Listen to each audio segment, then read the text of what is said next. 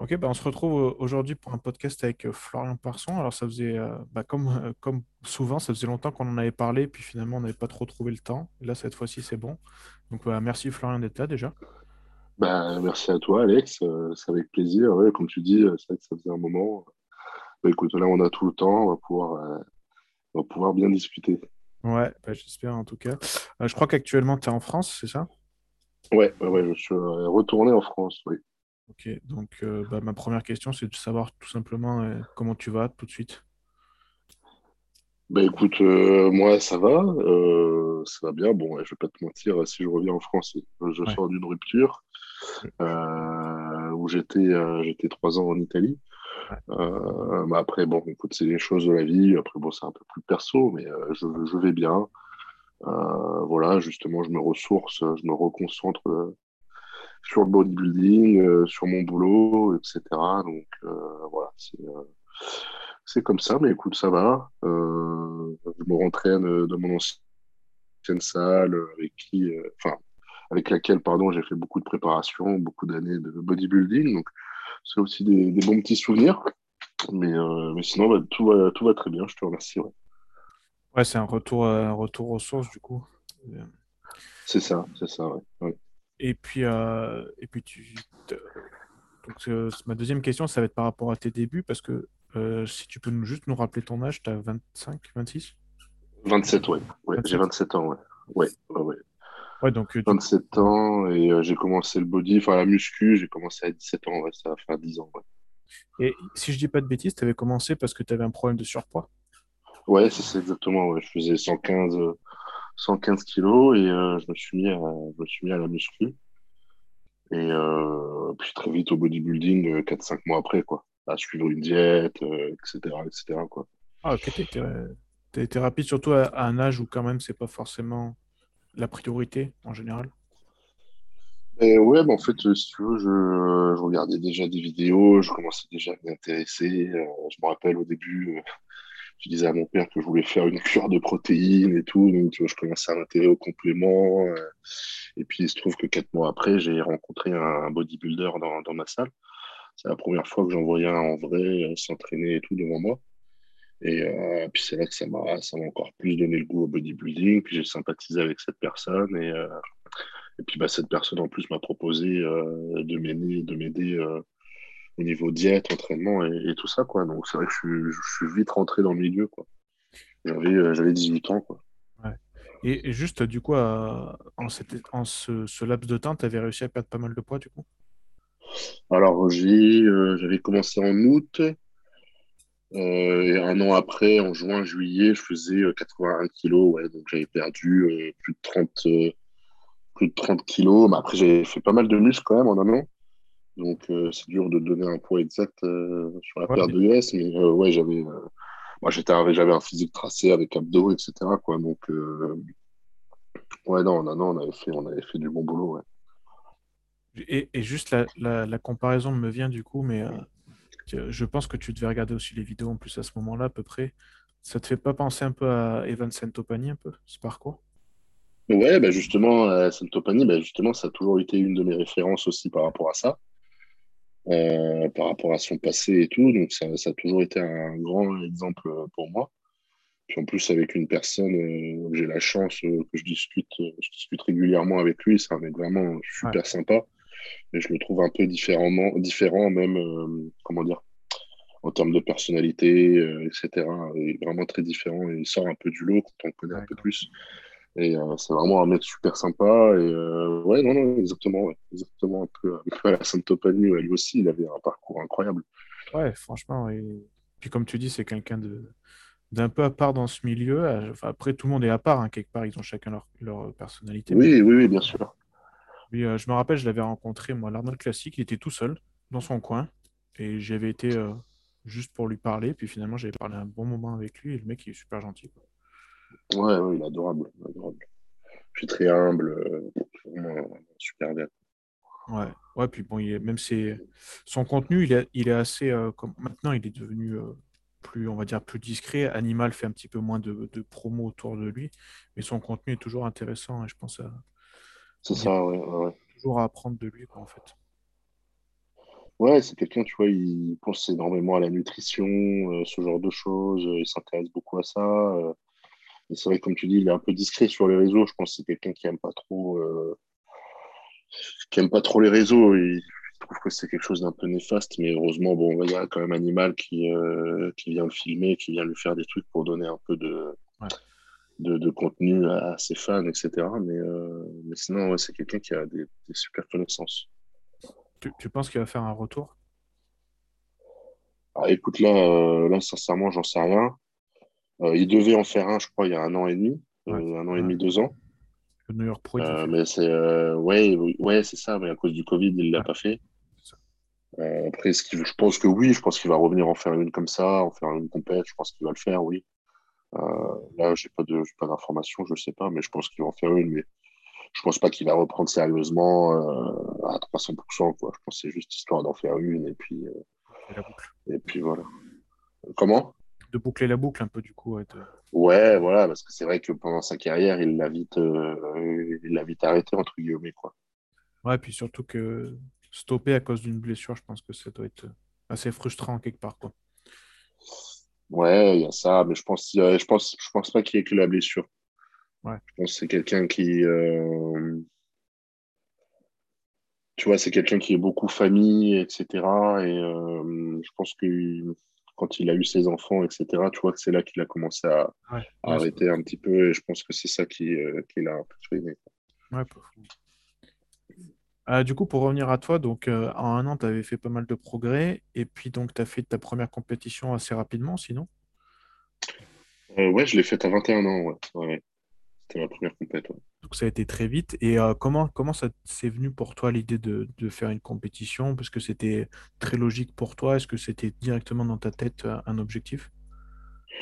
Bah, en fait, voilà, comme je te dis, vers 17-18 ans, euh, je suis tombé amoureux du bodybuilding. Euh, moi, dès le début, en fait, si tu veux, dès que j'ai commencé à comprendre ce que c'était le bodybuilding, tout de suite dans ma tête, c'était je veux devenir bodybuilder plus tard.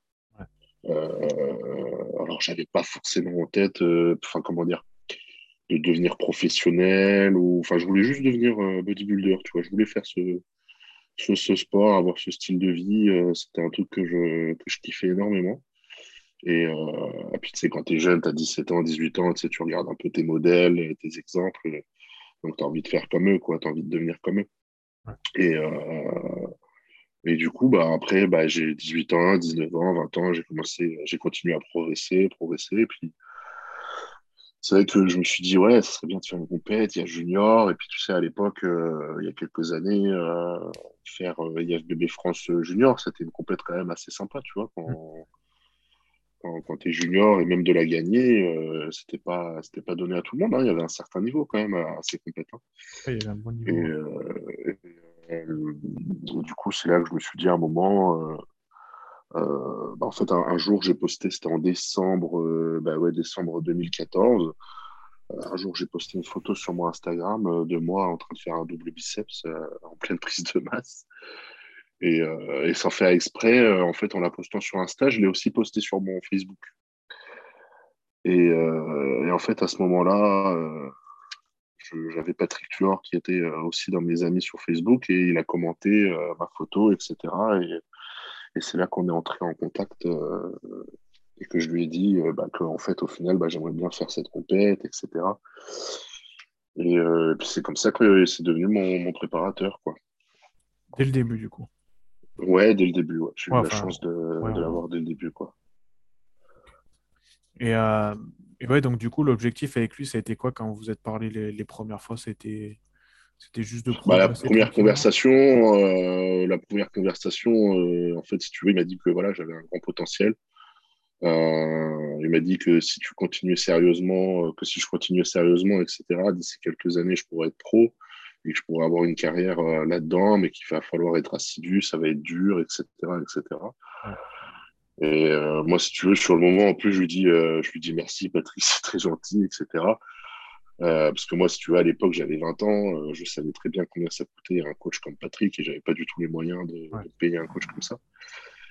Et, euh, et puis à la fin du message, il me dit si un jour tu as besoin d'aide, n'hésite pas, etc. Et, et sur le moment, en fait, moi, j'ai pas, j'ai pas, capté, si tu veux, je, je lui ai dit merci et tout. Puis, Puis après, pendant plusieurs nuits, plusieurs nuits, j'y ai pensé, plusieurs jours, j'y ai pensé. Puis je suis revenu vers lui, et puis c'est là où je lui ai dit, oui, Patrick, est-ce que vous pouvez me préparer euh, Combien ça me coûterait, etc. J'ai tenté, j'ai tenté le truc, quoi. Même s'il me disait un prix, un énorme prix, bah, je fais, bah, écoute, tant pis.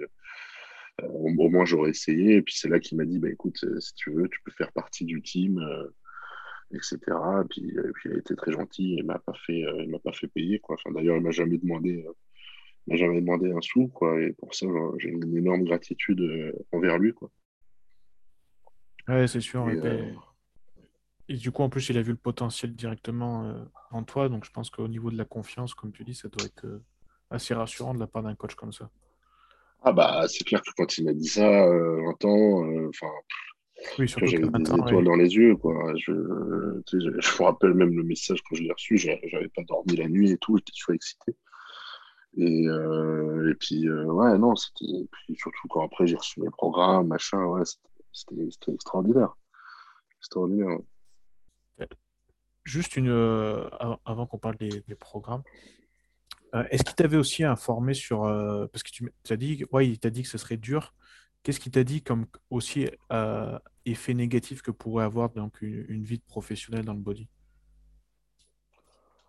Oh bah ça, après, on n'en a pas parlé parce que si tu veux, il y a le, le chemin était, était tellement encore long que si tu veux, quand tu as 20 ans, même si quelqu'un te dit que ça va être dur et tout, tu n'as pas la maturité pour, tu n'as pas le recul pour penser à tout ça, tu t'en fous, tu as 20 ans, euh, tu, ne réfléchis pas, tu fais les choses. Euh, t'as pas encore cette maturité pour penser, euh, penser à ça. Donc, euh, si tu veux, Patrick, lui, il savait très bien que euh, tout ce que j'allais, tout ce qu'il allait me dire, j'allais le faire. Et puis, bah, après, je pense que de toute façon, c'est pas à lui de me dire que ça allait être, qu'est-ce qui va être dur et tout en étant pro. Après, c'est mon choix. Et puis, c'est moi, avec les années, qui vais m'en rendre compte. Hein. Ça, c'est, c'est un choix que tu fais. Donc, voilà, c'est, c'est comme ça. Faut le, faut l'assumer jusqu'au bout, quoi. Ouais, c'est sûr. Mais après, il y a aussi le côté. Euh, tu vois, il y a certains qui, qui prônent sur les dangers en disant. Euh, tu entends certains athlètes on te dit, qui te diront toujours euh, surtout ne fais jamais ça, machin et tout. C'est pour ça que je te dis. Ah oui, oui. Non, mais après, moi, maintenant, maintenant, à 27 ans, je suis tout à fait d'accord avec toi. jamais je conseillerais à quelqu'un de devenir bodybuilder professionnel. ça, je l'ai toujours dit. Même, des, même quand j'ai des clients, des fois, qui viennent des jeunes clients, ou, enfin même n'importe quel âge, qui nous disent qu'ils veulent faire une petite. Voilà, on va être honnête, on va parler produits aussi, mais qui me disent ouais, j'aimerais faire une petite cure, machin, etc. Mais je ne vais jamais conseiller tout ça. C'est un monde quand même qui est très difficile, où je pense que ce n'est pas donné à tout le monde. Euh, alors déjà sur le plan physique, hein, sur le plan génétique, mais aussi sur le plan mental. Ça, c'est une partie, euh, le plan psychologique mental est encore plus compliqué. C'est vrai que ça, c'est quelque chose dont on ne parle pas assez souvent, je trouve, dans le bodybuilding. Et euh, c'est quelque chose qui est très, très, très, très, euh, très, très, difficile. Ouais, je trouve que c'est dommage, on n'a pas, entre guillemets, profité. J'aime pas dire ça, mais je pense que le, gros signal d'alerte qu'il y a eu l'an dernier avec Luxando, maintenant un an et demi, tu vois, quelque part, les gens sont un petit peu passés à côté, je trouve alors que, comme tu dis, là, c'est typiquement c'est mental. Alors peut-être que de base, il avait une fragilité, certes, mais c'est là qu'on voit aussi de, l'aspect mental, comme tu dis, du, du, body, quoi. Ouais, c'est ça, tout à fait, mais euh, c'est trop tabou, si tu veux. Les gens vont pas en parler parce que ça serait dénigrer le bodybuilding. C'est un business, euh, c'est un business énorme. C'est euh, puis si tu veux, les, les, body, les bodybuilders, ils vont avoir trop d'ego. Ils vont pas dire que leur sport, c'est un truc de fou, que c'est un truc trop dur, que c'est du suicide, etc. Ils vont pas le dire, si tu veux. Donc, c'est compliqué. Après, moi, je suis tout à fait d'accord avec toi. Hein. Quand il y a un mec qui meurt comme ça, enfin, je sais déjà... Euh, enfin, après, bon, je sais pas personnellement ce qui s'est passé, mais je m'en doute très bien, tu vois. Je, je sais, je le vis. j'ai déjà eu des moments, des moments difficiles, tu vois. Et ça, n'importe quel bodybuilder pourra te dire. Mais, euh, mais voilà, comme je te dis, c'est quelque chose qui est, qui est très tabou. On n'en parlera pas. C'est dommage de, comme tu dis, c'est dommage de ne pas en parler. C'est un peu dommage, oui. Ouais, on en avait parlé avec Nico dans le, dans le deuxième podcast que j'avais fait avec lui suite à sa retraite, on va dire. D'accord. Cet aspect-là, ouais, justement, qu'il bah, y a des moments où il euh, ouais, faut s'accrocher. quoi. Ah ben oui, tu sais, t'es déjà quelqu'un qui a une vie, on va dire, avec un job euh, entre guillemets normal. Bon, j'aime pas dire ça, mais déjà quelqu'un qui a un job, on va dire, entre guillemets normal, qui lui donne pas trop de soucis, il a quand même d'énormes, d'énormes soucis dans sa vie à côté, hein, que ce soit sur le plan familial, social, sa vie perso, euh, les, conneries qui peuvent arriver tous les jours. Alors quand tu fais du bodybuilding à côté, je peux te dire que ça va pas, c'est pas ça qui va t'aider, quoi. C'est c'est très compliqué. Hein. Tu as la pression, tu en prépa, tu ne peux pas être tout le temps sociable. Euh, des fois, faut, bah, tu es fatigué, il bah, faut se reposer. Euh, sur le plan familial, moi, je n'imagine même pas. Ça va être très dur quand tu as des enfants et tout ça. C'est pour ça que j'ai beaucoup de respect pour ceux qui ont des gamins en faisant ça en étant professionnel parce que c'est euh, ça doit être ça doit être ça doit être dingue ça doit être dingue de, de s'occuper de tout ça gérer tout ça et ouais, il y a tellement de facteurs, euh, si tu veux, que, de, que le body te met en, met en compte, met en avant, euh, qui, peuvent te causer des problèmes, c'est plutôt énorme, quoi. Donc, euh, ouais, c'est un truc vraiment pas facile. C'est vraiment, comme je dis, voilà, c'est pas pour tout le monde, quoi. Il y a des tempéraments, il y a des tempéraments à avoir. Et quelque chose dont, dont on parle pas aussi, je pense que, tu vois, les athlètes de haut niveau, souvent, même dans les autres sports, ils ont souvent des, des psychologues, des, des, choses comme ça. Et je pense que pour le body, euh, ça, ça devrait être quelque chose de, euh, de, de mince. Excuse-moi, des fois, je trouve pas les mots en français. Euh, D'obligatoire, quoi, si je peux dire. Tu vois, il faudrait que ça soit quelque chose d'obligatoire, quoi. C'est un, un, sport avec tellement de pression toute la journée, tout le temps, toute l'année. C'est c'est un truc, tu n'as pas de repos, quoi. Tu n'as vraiment aucun repos, parce que même quand tu vas partir en vacances, il va falloir penser à manger tes repas. Il va falloir peut-être même penser à aller t'entraîner un petit peu. Enfin, tu vois, c'est, ça s'arrête jamais, quoi. Puis en plus, c'est dur de, de vouloir s'arrêter, si tu veux. Même le mec qui va partir en vacances euh, et qui va vouloir euh, s'arrêter un peu, euh, même si quelqu'un lui dit, même si son coach lui dit, etc., ça va être dur pour lui de le faire parce qu'il est tellement dans une, dans une roue toute l'année qui ne s'arrête jamais que. Et tout ça, c'est dur, et tout ça, ça a des répercussions, etc. Alors après, on va même pas parler des, des produits, ça, c'est encore autre chose, mais tout ça, ça vient empirer tous tes problèmes émotifs, sentimentaux, un peu tout ça, quoi. Donc, c'est sûr que ça, ça n'aide pas non plus, quoi. Tout ce qui est aux hormones, en fait. Hein. Oui, voilà, c'est hormonal, hein, tout, simplement, hein, c'est hormonal. Puis comme tu dis, quand tu es, quand es pro, ton... l'exutoire que peut avoir quelqu'un, comme tu dis, qui travaille dans, dans un autre milieu, euh, l'exutoire de la salle, bah, quand tu es pro, tu l'as pas, parce que l'exutoire de la salle, c'est ton boulot, en fait. Donc, euh. Ben, oui, c'est ça, exactement. Alors, des fois, oui, tu, tu l'as un peu, parce que bah, tu as toujours ce plaisir, cette passion d'aller t'entraîner, etc. Des fois, tu sors de la séance, tu es crevé, tu es content, tu, tu te sens bien. Mais euh, quand tu passes un certain cap, tu as quand même cette pression où...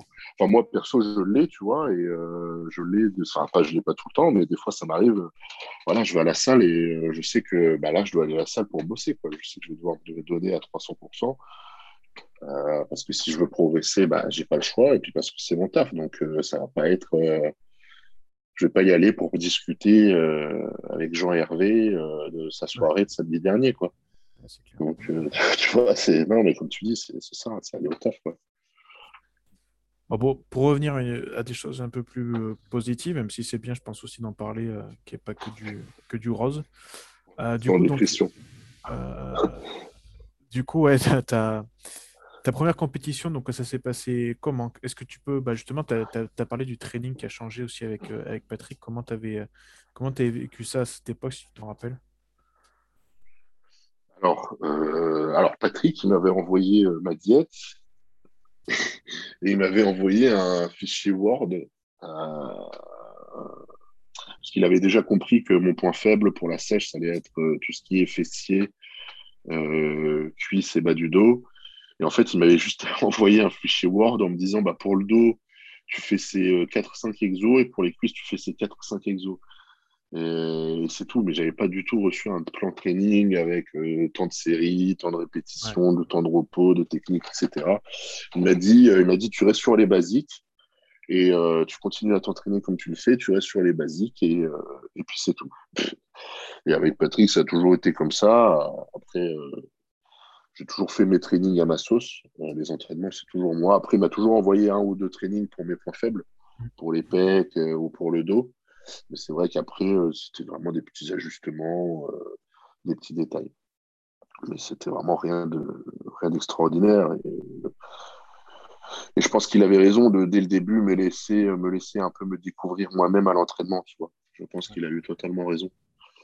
Euh, ça m'a permis, moi, de, de voir ce qui marche sur moi, de, de voir ce que je, je, préfère, etc., etc. Donc, ça a été une très bonne chose. Euh, ensuite, pour la diététique, bah, écoute, la diététique, euh, ouais, bah, c'était quelque chose tout de suite bah, de très, très carré. Après, je veux dire rien d'extraordinaire, mais dans toutes les diètes, il n'y a rien d'extraordinaire. Après, ce qui, ce qui va faire la différence, c'est comment, euh, comment il va gérer la diète. Donc, tu vois, je lui donnais tous les trois jours des, petites nouvelles, des photos, etc. Puis on ajustait, euh, on faisait tout ça. Et puis, euh, et puis voilà, quoi. Et, et comment, comment, là, je vais rester juste sur l'entraînement un petit peu. Comment ton entraînement a évolué depuis, depuis tes débuts? Est-ce que as, tu continues à fonctionner pareil ou est-ce que tu as, as, réussi à, tu as, dû du moins ajouter des choses, des techniques d'intensité par exemple, ou plus de repos, changer ton, ton, ton, ton planning euh, d'entraînement. Euh, j'ai perdu le mot. Euh, oui, non, je veux dire. Ouais, ma routine. Bah, après, en soi, ce que j'ai changé, alors quand j'avais, j'étais dans ma vingtaine, donc 20, 21 ans, c'était plus l'époque où j'étais très bourrin, tu vois. mon but, c'était de mettre le plus lourd possible, faire le plus de reps, etc., de mettre tout le temps à l'échec sur n'importe quel exo. Alors que là, je vais être un peu plus réfléchi, je vais toujours mettre lourd, bien évidemment, mais je vais plus contrôler mes charges au fur et à mesure de la séance. Euh, je vais faire plus d'étirements sur mes muscles, plus de contractions, je vais plus me concentrer sur ça. Je vais rajouter une ou deux techniques d'intensification. Euh, je vais euh, mieux réguler mes temps de repos, mieux choisir mes exos par rapport à mes points faibles. Mais après, en soi, par exemple, mon, entraînement d'épaule, depuis que j'ai 20 ans, 21 ans, il n'a pas du tout changé, c'est toujours le même. Euh, après les exos, euh, les exos, bah, c'est toujours un peu les mêmes. Quoi. Pour mes pecs, euh, ce que j'ai surtout changé, en fait, c'était la façon de m'entraîner. Les exos sont toujours les mêmes, mais c'est la façon de m'entraîner, la façon dont j'exécute les mouvements, donc les étirements, contractions, surtout me focus sur la contraction, faire des mouvements entiers. puis après, bah, le dos, mon point faible. depuis 2-3 ans, avec Patrick, on essaie de, de, travailler différemment, etc. Mais après, en soi, c'est que l'entraînement, les entraînements restent un peu les, les mêmes, entre guillemets, sur les entraînements de cuisse, j'ai pas, pas tellement changé. Euh, c'est, surtout le dos, quoi. Après, le reste n'a pas énormément, euh, énormément changé, quoi. Après, les techniques d'identification, oui, j'en rajoute, j'en connais, j'en, apprends d'autres, etc. Donc, ça, c'est des trucs que tu mets un peu dans l'entraînement pour euh, toujours garder ce, ce, stimulus, quoi, durant le training, quoi. Et du coup, tu as une approche plus haut volume d'entraînement ou bas volume, ou, ou là même parmi parmi tes différents muscles, tu changes un petit peu l'idée, l'approche euh, suivant le muscle? Bah écoute, moi je suis plus sur du. Entre milieu, haut volume. C'est vrai que du, bas volume, j'en fais, fais pas parce que je sais pas, j'ai pas trop, euh, pas trop approché sur ça. Je suis plutôt sur du haut volume. Euh, après, j'ai toujours ce truc où mes deux premiers exos sont toujours assez lourds. Euh, et où après, bah, je vais chercher les étirements, les contractions, vraiment euh, avoir cette congestion, euh, cette connexion, connexion aux muscles, tout simplement. Très, basique, moi, en fait. Ouais, moi, je suis vraiment très basique. Hein. Il n'y a rien de rien d'extraordinaire. Ouais.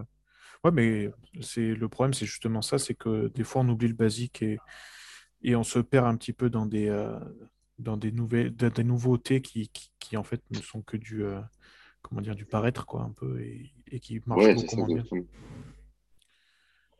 Ok, et du coup, donc, euh, ouais, le, résultat de ta première compétition junior, ça avait donné quoi? Euh, bah, Écoute, j'avais fait premier en junior. Euh, j'avais fait premier, ouais, on avait fait la prépa ensemble avec Patrick sur quatre mois. Quatre mois, ouais. Et il y avait à l'époque, tu avais la demi-finale, et après la finale, j'avais fait premier à la demi et premier, premier à la finale, ouais. Et alors là, du coup, quand tu gagnes la, la finale, tu es en junior, qu'est-ce que vous vous dites avec Patrick là? Vous vous dites, bon, euh, bon à l'époque, en plus, c'était pas aussi, entre guillemets, facile, non. Euh, l'accès à la carte pro était plus compliqué, le, chemin était plus long. Oui, quoi, là, il y avait Là, il y avait encore du chemin. Alors, si tu veux, j'étais super heureux. Et puis, à l'époque, quand tu gagnais euh, France, tu avais euh, le droit à la qualification pour l'Arnaud Classique Junior en Espagne, qui, malheureusement n'existe plus. Et, euh, il existe en élite, malheureusement. Ouais. ouais, mais bon, ça n'a plus le même prestige. Quoi. Tu vois, à l'époque, à l'époque, l'Arnaud Classique Junior, bon, je vais, je vais en revenir après. Mais ouais, du coup, on a cette qualification pour l'Arnold, donc c'est un an après. Et puis bah, c'est là où on se dit avec Patrick, bah, allez, maintenant on fait une petite pause, puis après on repart pour euh, la préparation de, cette compète. Puis Patrick la connaissait déjà bien, puisqu'il euh, il l'avait déjà faite avec Nico euh, aussi. Quoi. Et, et, ouais, donc là, oui, c'est vrai que c'était un petit peu compliqué de voir ça parce que c'était avant la scission. Mais l'objectif, c'était juste de progresser, c'était pas encore d'attraper de, la carte pro tout de suite, ou c'était un des objectifs à l'Arnold Classique? Ah ouais, non, non, bah tu sais, quand j'ai, quand j'ai gagné en junior, je faisais 96 kilos, donc si tu veux, euh, j'avais énormément de viande à prendre. J'avais vraiment beaucoup de viande à prendre, donc carte pro, on pensait pas du tout à ça. Puis comme m'avait dit Patrick au début, il me faudra plusieurs années avant d'avoir une carte pro, donc c'est pas, c'était pas dans, l'objectif immédiat, quoi. Mais euh, puis là, on avait l'objectif Arnold Classique Junior et on savait déjà que c'était un très, très, très, euh, gros objectif, quoi. Après, Patrick m'avait dit que bah, voilà, si je me bougeais le cul et qu'on faisait bien les choses, j'avais moyen de, bah, de gagner ou de même faire un top 3 quoi, là-bas. Donc, euh, c'est pour ça on s'est focus sur ça et euh, puis on a bossé pour. Quoi. Et ça avait donné quoi du coup? Ben, Ça avait donné que 5-6 semaines avant la compète, moi je m'étais complètement foiré. si tu veux, je ne l'avais pas dit à Patrick. Mais à côté de ça, j'avais augmenté le cardio, j'avais baissé les glucides et tout parce que je voulais. Euh, en fait, si tu veux, dans, cette période-là, euh, j'étais hyper stressé et je voulais absolument arriver écorché, tu vois. Euh, je voulais absolument arriver avec des stries partout, le, fessier hyper strié et tout. Et j'avais fait la connerie, en fait, de ne pas le dire à Patrick et j'avais augmenté le cardio, baissé les glucides et tout. Donc, ce qui fait que je suis arrivé avec la compète complètement aplatie. J'avais perdu, euh, j'avais perdu mes cuisses, etc. Et j'avais fait top 10. C'était une catastrophe. ouais, maintenant tu le prends bien, mais du coup, sur le coup, ça devait pas être, euh, pas être la même. quoi. Bah, à l'époque, j'étais dégoûté, mais après, après, sur le moment, j'ai vite compris ma connerie. Euh, je l'ai dit à Patrick, je me suis excusé. Et puis, il a compris, il a compris mon truc. Et pendant deux, trois mois, on a laissé passer le machin. Et puis après, on a repris ensemble. Et voilà, c'était du passé, quoi. Après, après, qu'est-ce que tu veux, c'était ma deuxième compète. Euh, le puis en plus, le niveau était vraiment incroyable. Quoi. Les mecs, euh, je crois que celui qui a gagné, il devait faire 112 ou 114 kilos sur scène. C'était un truc de fou. Il euh, faut savoir qu'un classique junior, c'était moins de 23 ans. Quoi. Donc, les mecs, puis tu regardes maintenant, hein, tu regardes le top 6 qui avait gagné à l'époque à cet Arnold. Maintenant, ils sont tous pros. Hein. Ils sont absolument tous professionnels. Ouais, à l'époque, c'était quelqu'un, pour ceux qui suivent, hein, mais quelqu'un comme euh, Tim Boudisheim, il n'a pas réussi à avoir sa carte pro là-bas. Euh, Blessing à Woodibou non plus. Enfin voilà, c'était vraiment le niveau était, était assez fou. Ouais, ouais, ouais. Bah, moi, j'avais, bah, moi, dans ma KT, j'avais, euh, j'avais Mike, Mike Badass, là, tu sais, l'allemand, là. Oui, oui, bah, qui fait une compète ce, ce, week-end en Pologne. Ouais, j'avais deux autres mecs des pays de l'Est aussi qui maintenant sont pros. Enfin, j'avais, ouais, non, il y avait un sacré niveau. Vraiment un sacré niveau. Bon, du coup, as, depuis, tu as eu quand même ta carte pro. Euh, comment, bah, justement, donc tu l'as eu au, Portugal, on va faire un petit saut en, un petit saut en avant, mais euh, comment s'est passée cette préparation pour le Portugal? Comment s'est passé aussi ton. Enfin, comment tu as vécu ce week-end-là? Parce que je pense que du vendredi au dimanche, tu n'as pas dû mettre les pieds sur terre, entre guillemets. Tu peux nous raconter ça un peu?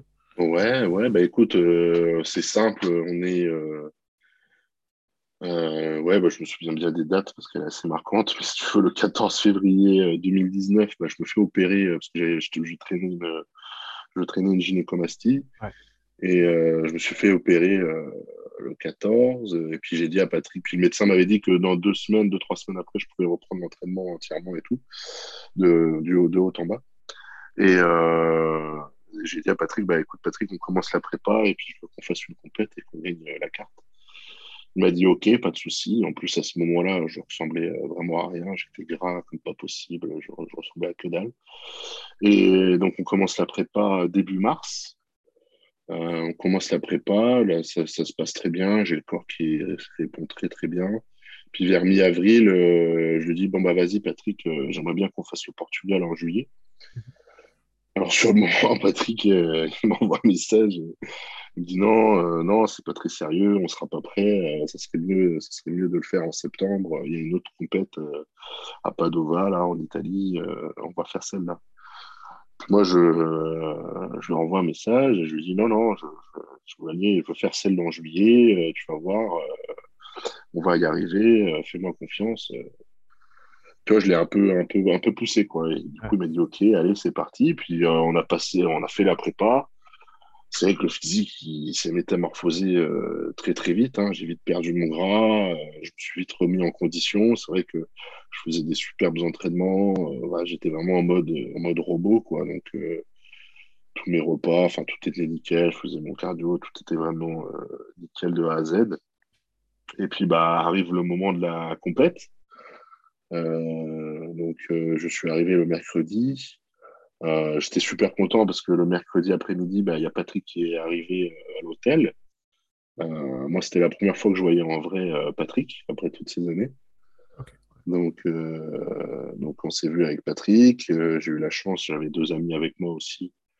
donc, on a passé vraiment tout le week-end, toute la semaine. Tu vois, quand je faisais mes recharges, machin, mes posings, ils étaient tous là. Il y avait même Nico qui était venu. Donc, euh, franchement, c'était super. Je me sentais très chanceux, si tu veux, d'avoir tout ce monde pour moi, pour me supporter et tout. Donc, c'était vraiment un super moment. Vraiment un super moment. Donc, euh, voilà, le vendredi, on fait la pesée, euh, le TAN, machin. puis le samedi, le jour de la compète. Et puis bah là, là, je passe en, amateur en plus de 102 kilos, donc en super, super heavyweight. Et, et puis bah voilà, bah, j'ai gagné, euh, j'ai gagné la, KT. Ensuite, euh, un peu plus tard, il y avait l'overall, le, taux de catégorie. Et puis bah là, j'ai gagné, euh, j'ai gagné aussi, j'ai fait premier aussi pour la carte pro, là, pour, pour l'overall. Donc là, super moment, vraiment incroyable. J'étais vraiment super content.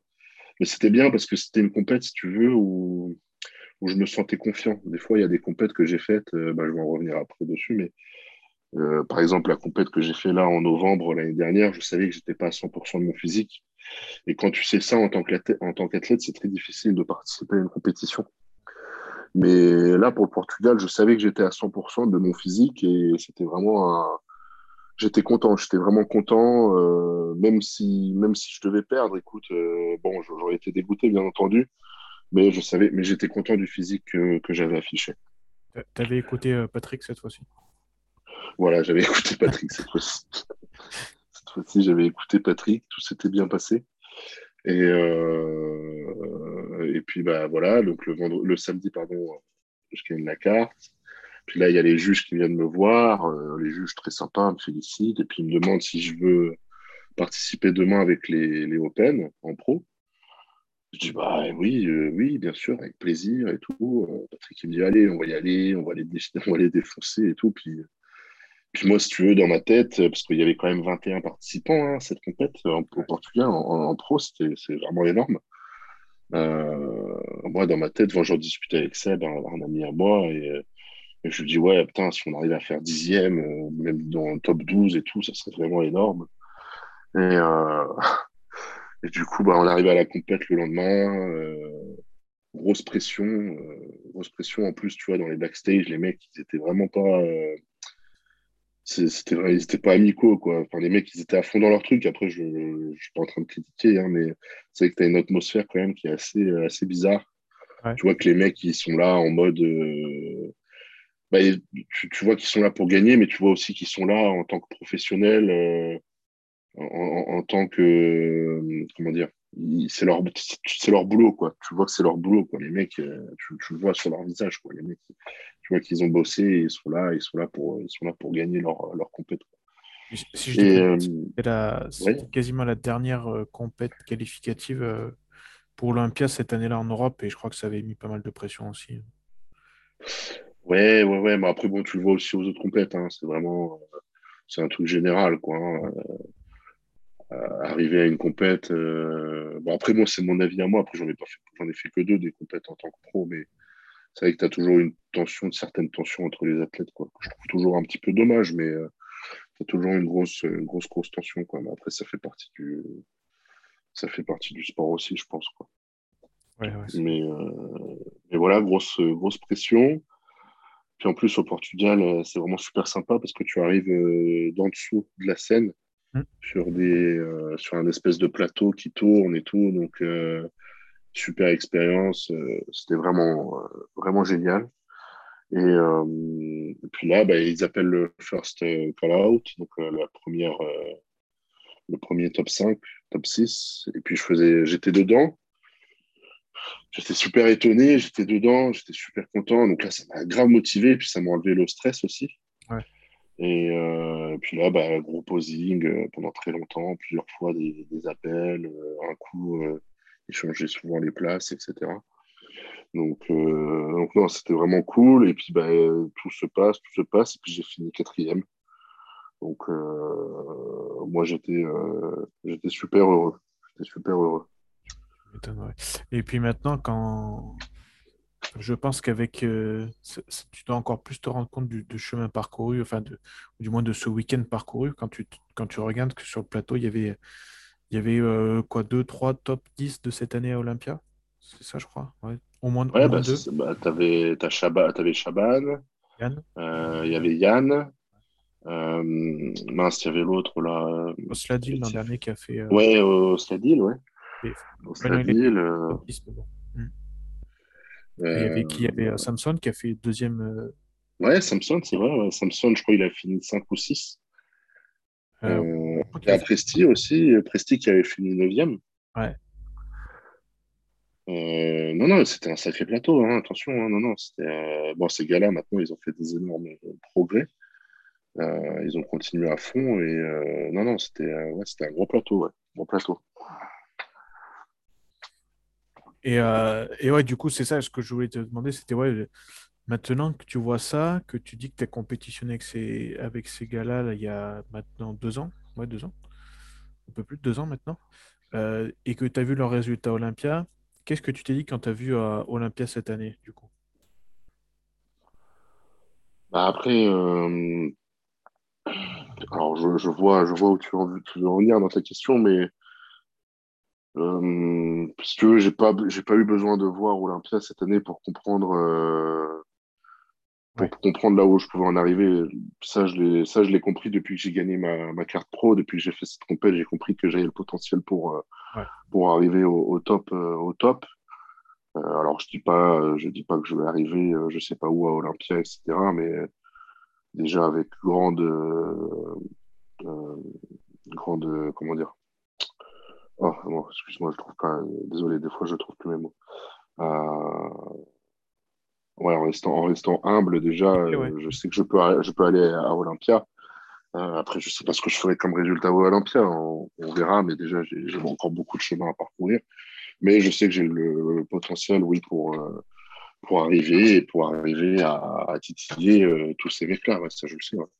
Ça, je le sais. Malheureusement, j'ai eu une année 2020 un peu, une année 2000. ouais, la fin 2020 n'a pas été super, et puis le début 2021 non plus. C'est vrai que j'ai eu des problèmes. Et euh, ça ne m'a pas permis d'être à 100% et de pouvoir évoluer euh, comme eux, ils ont pu le faire. Quoi. Mais euh, après, voilà, c'est ça le body. Tu as aussi ta vie, tu as ta vie perso, tu as tes problèmes, bah, des fois qui peuvent être liés au bodybuilding. Moi, j'ai eu ce problème à l'épaule qui m'a énormément freiné.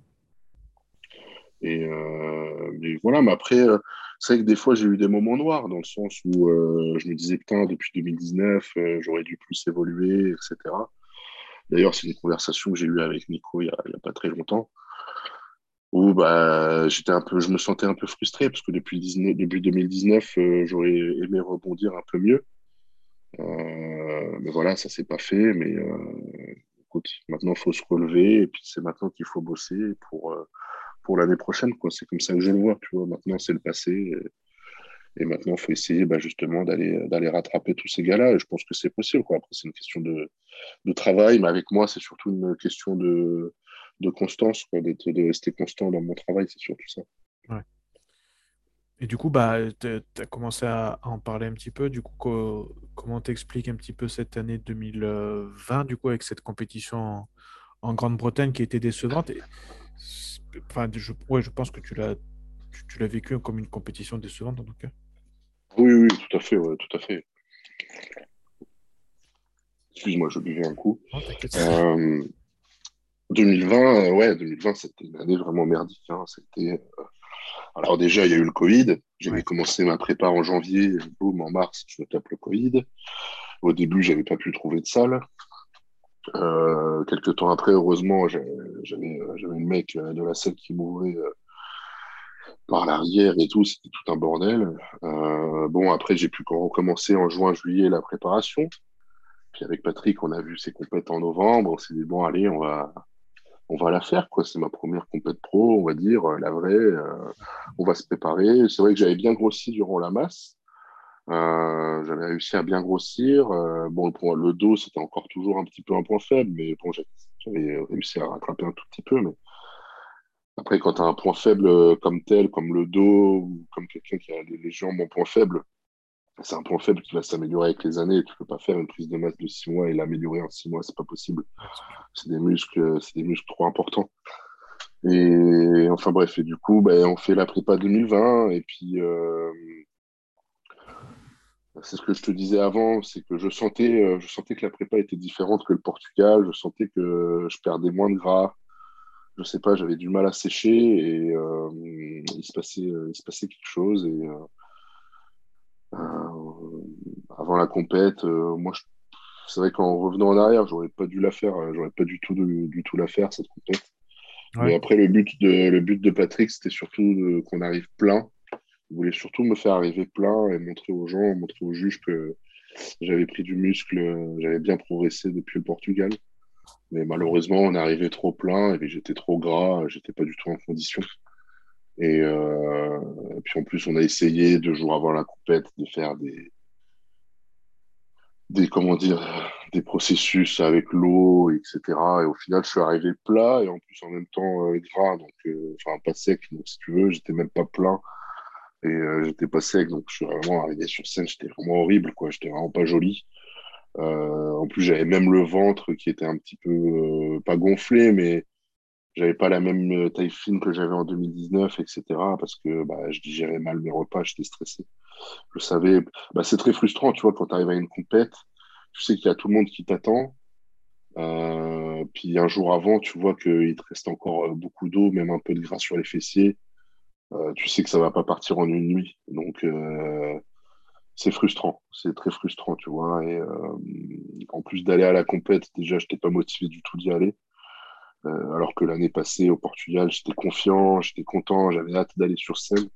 Et là, franchement, ça a été un moment très difficile. Ça a été un moment de torture, tu vois, si tu veux. C'était c'était un moment de torture. Quoi. même quand ils m'ont appelé, ah ouais, j'ai pas pris plaisir, même quand ils m'ont appelé pour le posing et tout, tu le vois, j'avais pas du tout envie, quoi. J'ai fait trois pauses, puis je me suis cassé parce que. Puis même, puis même j'avais honte de montrer un physique comme ça, sincèrement. J'avais. Euh, j'étais dégoûté, quoi.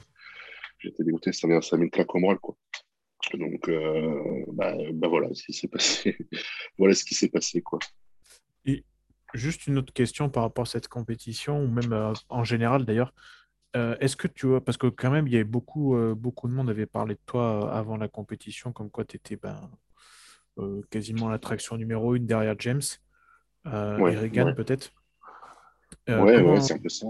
Comment tu, tu... Est-ce que toi, ça te met de la pression négative ou est-ce que justement, en général, ça te met de la pression positive? Non, franchement, ça me met une bonne pression, tu vois. C'est, je, je, suis flatté, je suis, je suis content d'entendre tout ça, tu vois, qu'on me valorise comme ça, euh, à côté de, des énormes noms euh, comme James, comme Reagan. Euh, franchement, ça, ça fait plaisir, tu vois. Ça ne met pas une pression négative, mais après, comme je t'ai dit, quand tu arrives à un jour, deux jours avant la compète, ou même une semaine avant, même une semaine avant, je sais que je n'étais pas prêt. Mais euh, c'est là que tu te dis, euh, putain, bah, tout le monde va voir, euh, tout le monde va voir que je me suis complètement foiré. Quoi. Et, ça, ça, là, par contre, là, tu commences à penser à tout ça sur les réseaux et tout, et puis tu le vois, et tu le vois, tu le vois après la compète. Hein, j'ai tout coupé, j'ai arrêté pendant plusieurs mois. ça m'a, ça m'a dégoûté, ça m'a saoulé, quoi. Donc, ouais, c'est sûr que ça pourrait aussi avoir une répercussion répercussions négatives. C'est quand même un, poids que tu as inconsciemment euh, sur toi. On va, pas, va pas se le cacher. Quoi. Ouais. Et donc, du coup, euh, maintenant, c'est comme tu dis, c'est derrière toi. C'est une, c'est une expérience qui va te montrer, j'imagine, hein, que ce qu'il n'y a pas à refaire aussi quelque part. Peut-être que euh, Ah, tout à fait, ouais. des, des choses que ce soit. Peut-être peut-être aussi choisir le bon lieu de la compétition, parce qu'on on sait aussi que ça a été un petit peu, euh, comment dire, enfin, les circonstances de la compétition en changeant de, de date deux, trois jours avant tout ça. Enfin, c'est plein de choses comme ça. Ça te fait, je pense, Oui, réfléchir et ça non, te fait bah, dire. c'était. euh, voilà, faut choisir mieux mes compétitions, peut-être mieux me préparer, enfin mieux me préparer.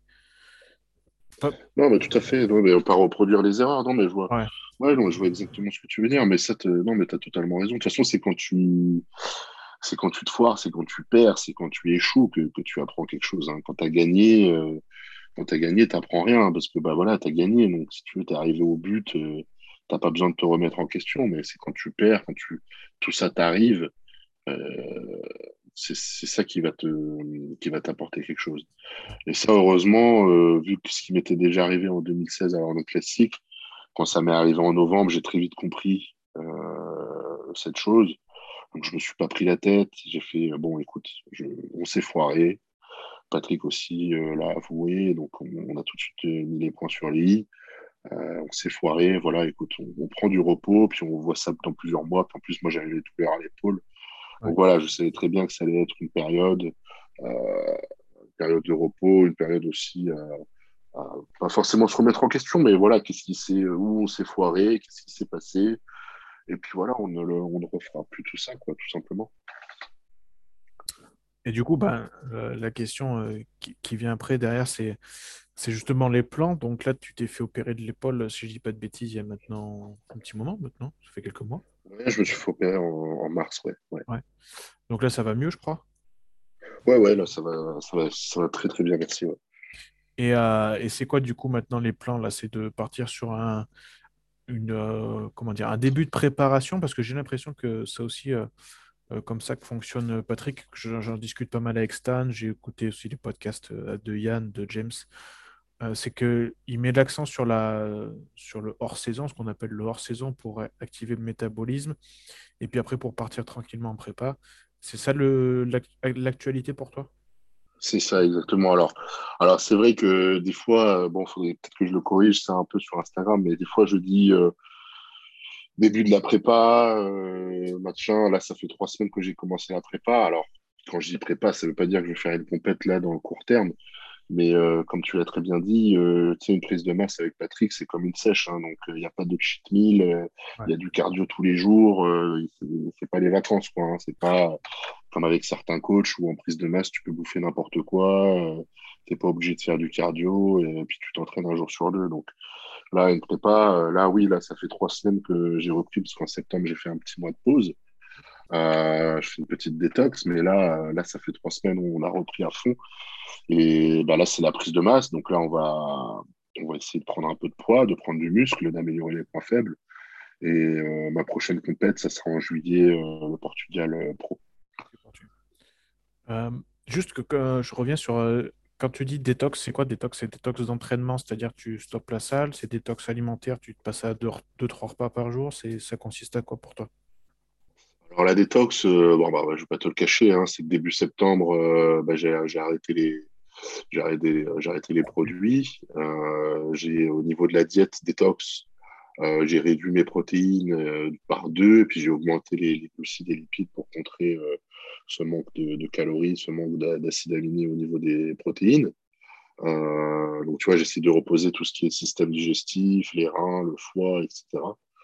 En fait, c'est, on va dire, la détox, on va dire, c'est une période où, voilà, on va reposer un petit peu le corps, on va reposer le système euh, digestif, etc. Puis on va essayer de retrouver des taux au niveau des prises de sang un peu plus normaux, entre guillemets. Quoi. Ouais. C'est surtout ça, essayer de reposer un peu le corps. Même au niveau entraînement, je m'entraîne qu'à 70-80%, je m'entraîne 5 jours par semaine. Et, euh, et voilà, ben je, je, je, repose aussi un petit peu mes articulations. Et, et, et puis voilà, quoi. Donc c'est surtout, c'est surtout à ce niveau-là, quoi. Quand tu dis, euh, c'est parce que c'est un débat qui, qui revient souvent, euh, quand tu dis que tu arrêtes les produits, alors les gens ne La plupart des gens me disent non, c'est pas possible. C'est soit ils font de la cruise, soit ils font même euh, de la TRT, ce qui est un petit peu plus bas. Ou est-ce que tu es vraiment, euh, c'est c'est vraiment stop, stop? Euh, non, là, j'ai vraiment, euh, c'est vraiment stop, stop. Là. Ok.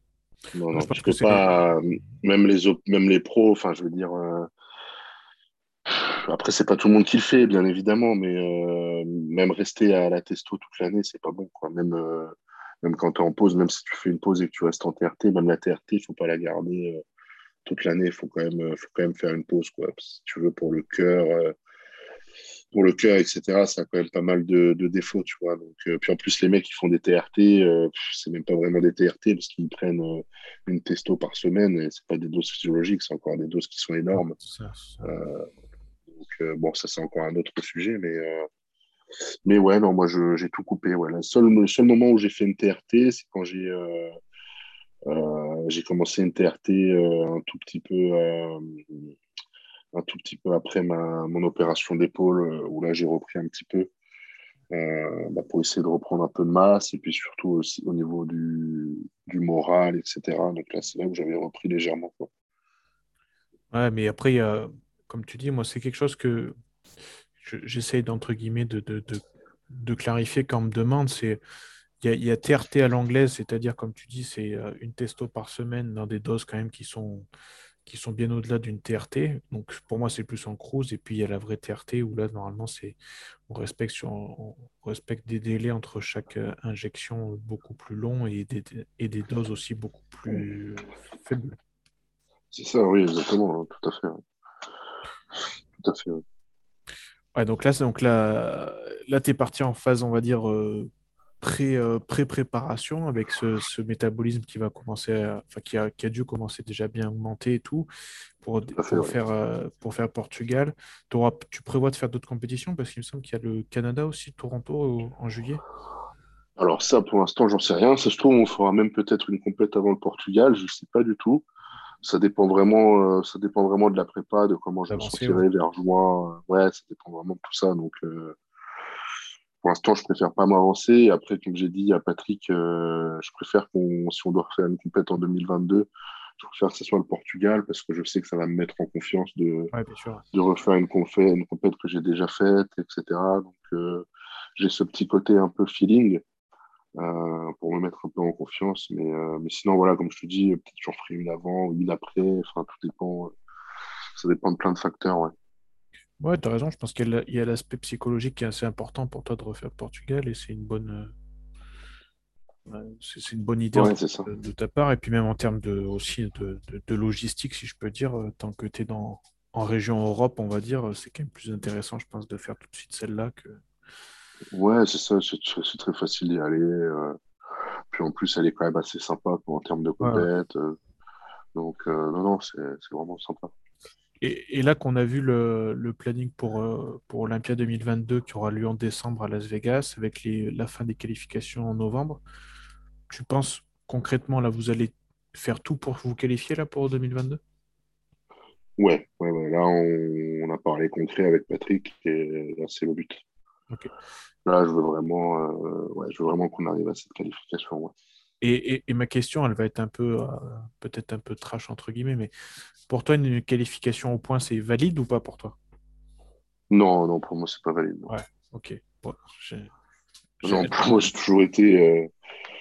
Après, attention, je, je critique pas du tout les mecs qui, qui font quand même Olympia euh, parce qu'ils ont les points. Attention, hein, moi, je, je critique pas du tout. hein, attention. hein.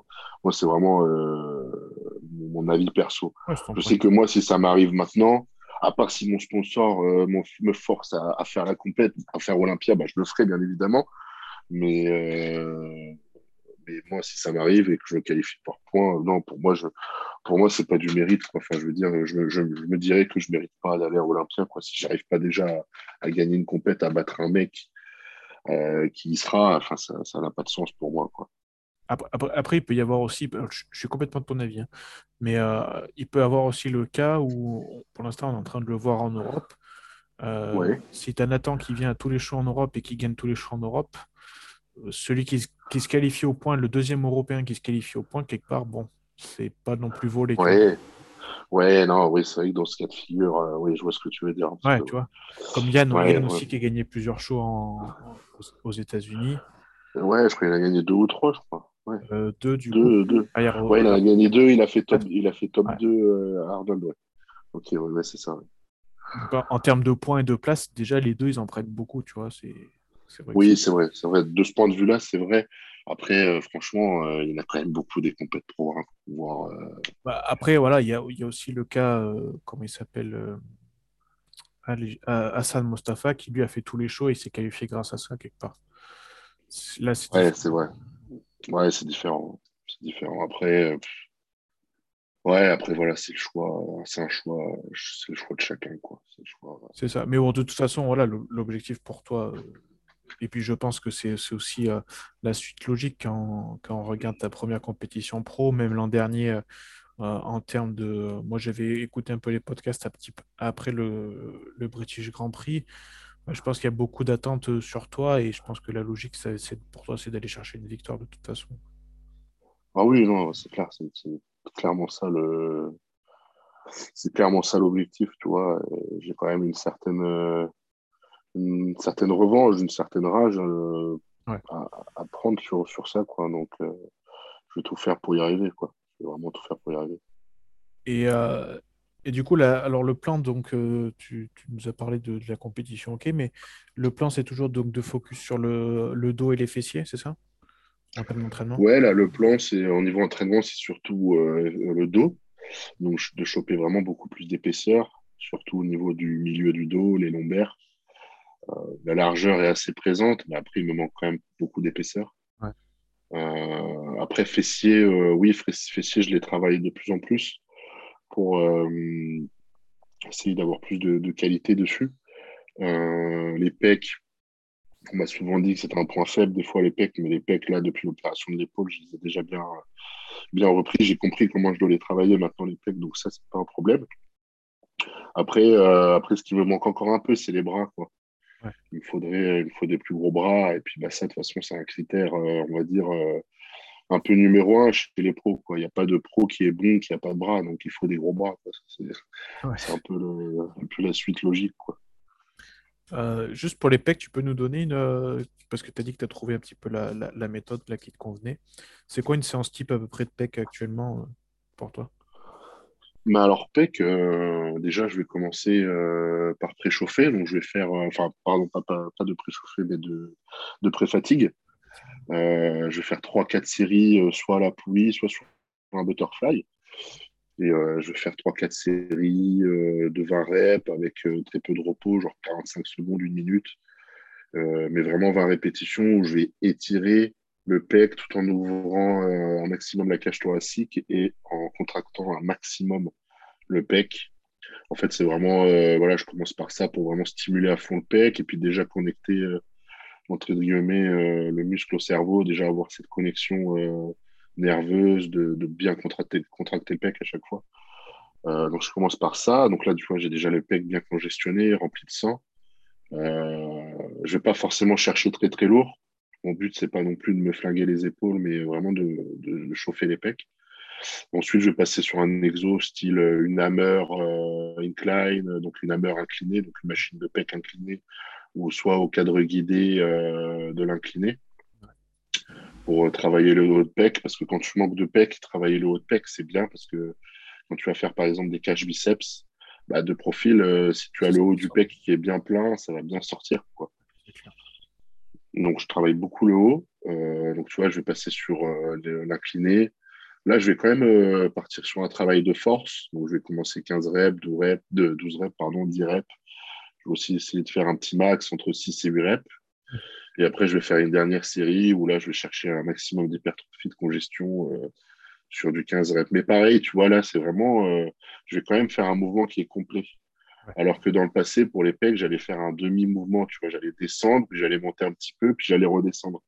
Alors que là, je vais toujours euh, verrouiller mes pecs en haut et sans bien sûr euh, tendre mes bras, mais euh, bien verrouiller, euh, verrouiller mes pecs et bien les contracter. Ensuite, après ça, bah, je vais passer soit sur un coucher, alors pas de barre libre, hein, mais soit un coucher halter ou un coucher sur une hammer. Pareil, un peu dans le même style, je vais essayer de chercher. Bah là, je suis en train de te dire la séance que j'ai faite lundi. Hein, donc là, pareil, je vais chercher un petit peu lourd. Peut-être sur une seule série, je vais chercher lourd parce que là, le pec commence à fatiguer. Et après les deux dernières séries, je vais faire du 12 reps environ. Et puis, pourquoi pas avec un partenaire qui va m'aider à faire 2-3 reps de plus. là, après, je vais passer sur de l'écarté. Donc, je vais faire un petit écarté poulie souvent superset avec des pompes ou avec un disque là, même si je sais que c'est beaucoup critiqué cet exo, mais euh, pour moi il marche super bien. Express. Euh, ouais. tu sais le, je sais pas lequel est quel nom a cet exo, je sais pas s'il a un nom, mais bah, normalement c'est le HEI Express. Donc euh, Express. HEI. Ah ok, merci. Bah écoute, je, je savais pas. D'accord, oui. Tu vois, je fais ça en superset. Et pareil, l'incliné écarté, euh, vraiment focus contraction. Et là, par contre, je vais vraiment chercher la contraction, même en l'exagérant un peu, en contractant moi-même les pecs sur la fin. Et puis, je, continue, je fais 3-4 séries de ça. Euh, après, je peux faire un exo euh, soit décliné, juste deux séries de 20 reps, deux, trois séries de 20 reps déclinées sur une hammer ou même des dips normaux. je fais ça rapidement. Euh, en mettant peu de repos pour bien garder l'intensité et la, congestion dans les pecs. Puis à la fin, je vais finir avec classique euh, de la poulie vis-à-vis, quatre séries euh, de 12-15 et bah, toujours chercher cette contraction, cet étirement, cette contraction. Ouais, c'est surtout ça qui m'a fait, qui me fait progresser sur les pecs, c'est bien me concentrer sur mm. la contraction. Quoi. Vraiment chercher à faire des mouvements très, très complets. Quoi. C'est surtout ça. Surtout ça. Et au niveau de, des jours de repos, là, du coup, dans cette période que tu es actuellement, là, tu fais quoi? Tu fais deux jours, un jour ou... Là, je fais 15 jours. Euh, je fais 15 jours de repos. Bon, là, tu vois, aujourd'hui, c'était mon jour de repos, mais j'étais, euh, je me sentais bien, donc je suis allé faire un petit peu d'abdos, de, de mollets, un peu d'étirement. Donc, bon, c'est pas non plus une séance qui va me fatiguer, mais tu vois, ça permet de peaufiner un peu les détails. Mais j'ai fait un petit peu aussi de, de fessiers. Mais euh, ouais, sinon, là, je prends 15 jours de repos. Après, euh, voilà, j'ai la chance avec mon, métier, de, en faisant du coaching en ligne, avec un sponsor et tout, de pouvoir quand même pas mal me reposer. Donc là, je me sens bien en ce moment, je me sens en forme, je prends un jour. Mais après, des fois, ça m'arrive de prendre deux jours. Hein. Attention, hein, je suis vraiment à l'écoute de mon corps quand même. Et euh, des fois, ça m'arrive de faire deux jours, donc faire trois jours de training, un jour de repos. Quoi. Et au niveau de la diète, actuellement, ça fonctionne comment là? Bah là, je suis sur une diète euh, vraiment, vraiment tout ce qui est de plus normal, on va dire en protéines, euh, on va dire que je suis assez moyen, entre moyen et haut en protéines, très haut en glucides, un petit peu haut aussi en lipides. mais tu vois, par repas, là, je suis à 200 grammes de viande pesée, pesée crue, hein, attention, pesée avant cuisson. Je suis environ à 200 grammes de viande, donc ça fait 40 grammes de prot par repas. Mais par contre, en glucides, je suis dans les 100 euh, grammes, 110 grammes de glucides purs à chaque repas. Donc, euh, ouais, je carbure à 600, entre 600 et 700 grammes de glucides par jour. Oh, c'est pas mal. ouais, ça va, c'est pas mal. Puis en plus, je suis content parce que pendant la détox, euh, j'ai toujours continué à garder mon métabolisme au haut, donc j'ai continué à faire mon cardio, etc. Donc là, je suis dans un cas de figure où, euh, même là, avec la diète à Patrick, euh, j'ai quand même très très faim. Donc c'est bien, j'ai faim, puis en plus le, le poids continue à augmenter, etc. Donc là, Patrick m'a dit qu'on allait continuer comme ça. Parce que moi, c'est vrai que je, je, je, je, progresse beaucoup plus comme ça. Si je commence à faire une diète où je suis gavé tout le temps, je me gave, euh, je fais un petit peu de gras, le métabolisme, je sens qu'il n'est pas très haut, etc. Bah, je vais même pas. Je sens que je vais faire beaucoup moins de masse, quoi, je le sens. Donc, il faut, euh, moi, pour moi, il faut que je garde cette petite faim. Des fois que j'ai 20, euh, 30 minutes avant un repas, ou même en fin d'entraînement, tu vois, j'ai faim des fois. Et, ça, c'est bien parce que j'ai l'impression de beaucoup plus absorber les aliments, quoi. Tu vois, je fais pas de gras. J'ai même l'impression que du gras est en train de partir et je prends du muscle à, côté. Donc, euh, c'est pour ça, là, on est vraiment en train de calibrer le, métabolisme et puis ça se passe très bien. Quoi. Ok. Et euh, tu as, à peu près la même approche sur tes coachings, parce que donc, tu, nous as dit que tu étais, euh, coach en ligne, pour ceux qui ne le savaient pas. Tu, tu, fonctionnes à peu près pareil, même si je sais que tu t'adaptes forcément suivant les, différents euh, clients que tu as. bah oui, oui, tout à fait. Je m'adapte. Bah, d'un côté, c'est mon expérience aussi de, depuis 10 ans. Donc, c'est mon expérience que, que je mets après en, en, cause après pour mes clients, en coaching, etc. Donc, c'est un peu pareil, oui. Alors, c'est pas pareil pour tout le monde, parce que pas tout le monde peut suivre des diètes comme ça. Ce rythme, c'est toujours un peu différent, mais la plupart du temps, 80% du temps, oui, c'est un peu dans ce style-là. C'est souvent aussi des diètes cycliques. Donc, des jours où on va avoir plus ou moins bas ou haut, enfin bas ou élevé, pardon, des glucides. Et ça, c'est quelque chose qui marche très très bien, qui est assez simple. Et puis, ça marche bien avec les clients la plupart du temps. Donc, Ouais, non, je.